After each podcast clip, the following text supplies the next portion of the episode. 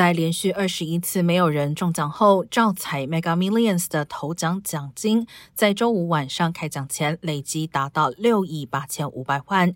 由于吸引大量买气，头奖比起周二开奖时一口气增加了四千五百万。而尽管中乐透的几率很小，加州乐透局表示，今年共有一百二十五位幸运儿因为中奖成为百万富翁，还有一人成为亿万富翁。但也有很多人中奖后没有领奖，未被领取的奖金金额达到上千万。